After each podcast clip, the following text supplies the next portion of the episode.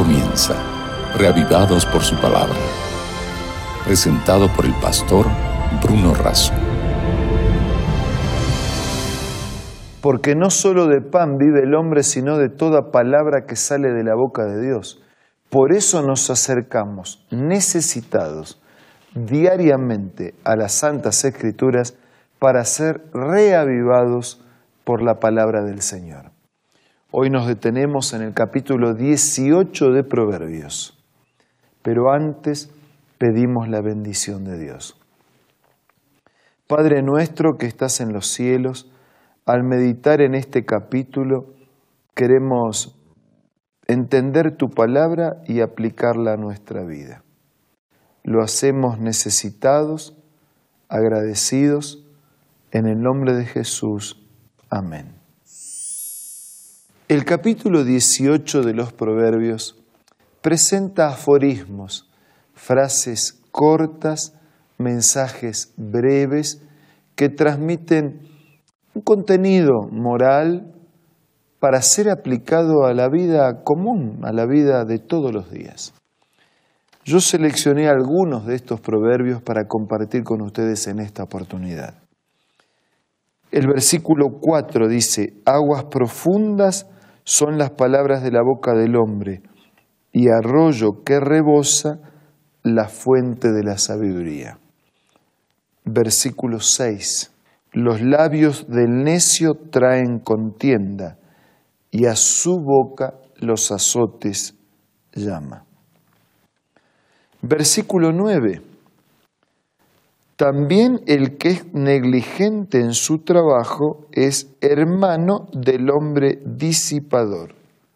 ¿Mm? El que es negligente en su trabajo es hermano del hombre disipador. Versículo 10. Torre fuerte es el nombre de Dios. A él correrá el justo y será levantado. El refugio, la protección, que Dios provee a los que acuden a Él. Versículo 11. Las riquezas del rico son su ciudad fortificada y como un muro alto en su imaginación. Versículo 12. Antes del quebrantamiento se eleva el corazón del hombre y antes de la honra es el abatimiento. Versículo 13. Al que responde palabra antes de oír, les fatuidad y oprobio. Para responder primero hay que escuchar y para hablar primero hay que pensar. Si no, tenemos problemas. Versículo 14. El ánimo del hombre soportará su enfermedad, mas ¿quién soportará el ánimo angustiado? Versículo 15. El corazón del entendido adquiere sabiduría y el oído de los sabios busca la ciencia. Versículo 16. La dádiva del hombre ensancha el camino y le lleva delante de los grandes. Versículo 21. La muerte y la vida están en poder de la lengua, y el que la ama comerá de sus frutos. Podemos hablar y producir vida, o hablar y producir dolor, heridas, muerte. Y utilizando la misma herramienta podemos comer de esos frutos. Versículo 22. El que haya esposa haya el bien y alcanza la benevolencia de Jehová. Versículo 23. El pobre habla con ruegos, mas el rico responde durezas. El pobre suplica, pide permiso, el rico a veces golpea, él es dueño de todo. Versículo 24. El hombre que tiene amigos ha de mostrarse amigos, y amigo hay más unido que un hermano. Este no es el único proverbio que refiere al valor y al papel de la amistad. Hay otros proverbios que ya hemos leído. En 17, 17 dice, en todo tiempo ama el amigo y es como un hermano en tiempo de angustia. Hay varios proverbios que destacan el valor, el papel de la buena amistad, de no tener amigos o relaciones por conveniencia, de no buscar al amigo solo cuando necesitamos. Pero yo quiero detenerme en el cierre de este capítulo en este, el hombre que tiene amigos a demostrarse amigo, y amigo hay más unido que un hermano. A todos nos gusta tener amigos, pero la amistad hay que cultivarla. No es el resultado de la casualidad, es el resultado de un vínculo, de una relación que alimentamos, que retroalimentamos. El amor es el, puente, la corona de esa amistad. Es lo que le hace, hace posible la amistad.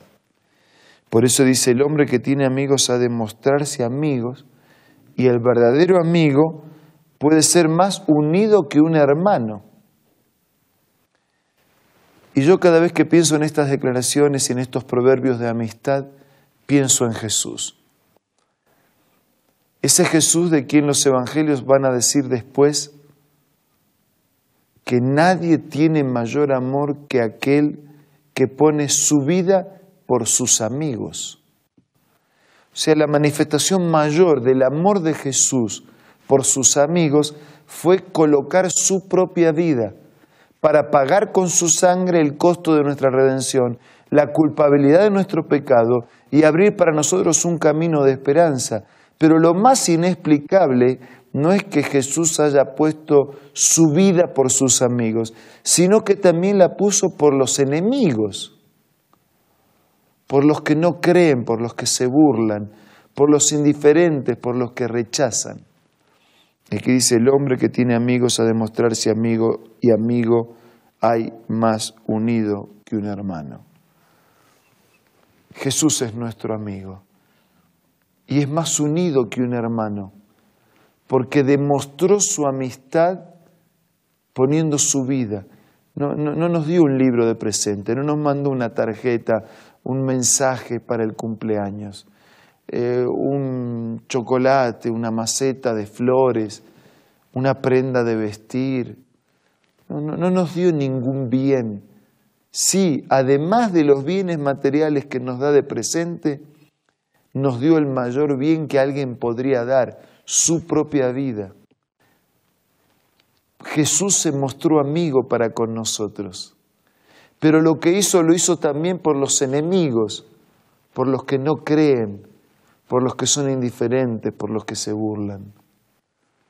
Y yo me pregunto en esta oportunidad, ¿usted es amigo o enemigo de Jesús? Para los dos, Él ofrece la misma gracia, el perdón, la salvación, la fe y la esperanza. Por los dos, Él murió. Pero ojalá que encuentre en cada corazón de cada uno de nosotros de cada uno de ustedes el corazón de un amigo.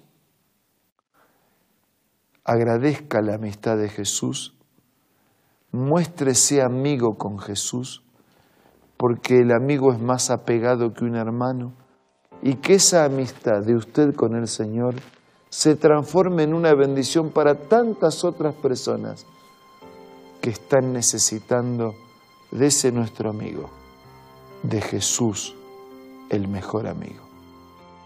Vamos a agradecer ahora por esa amistad. Vamos a compartir estos momentos de oración.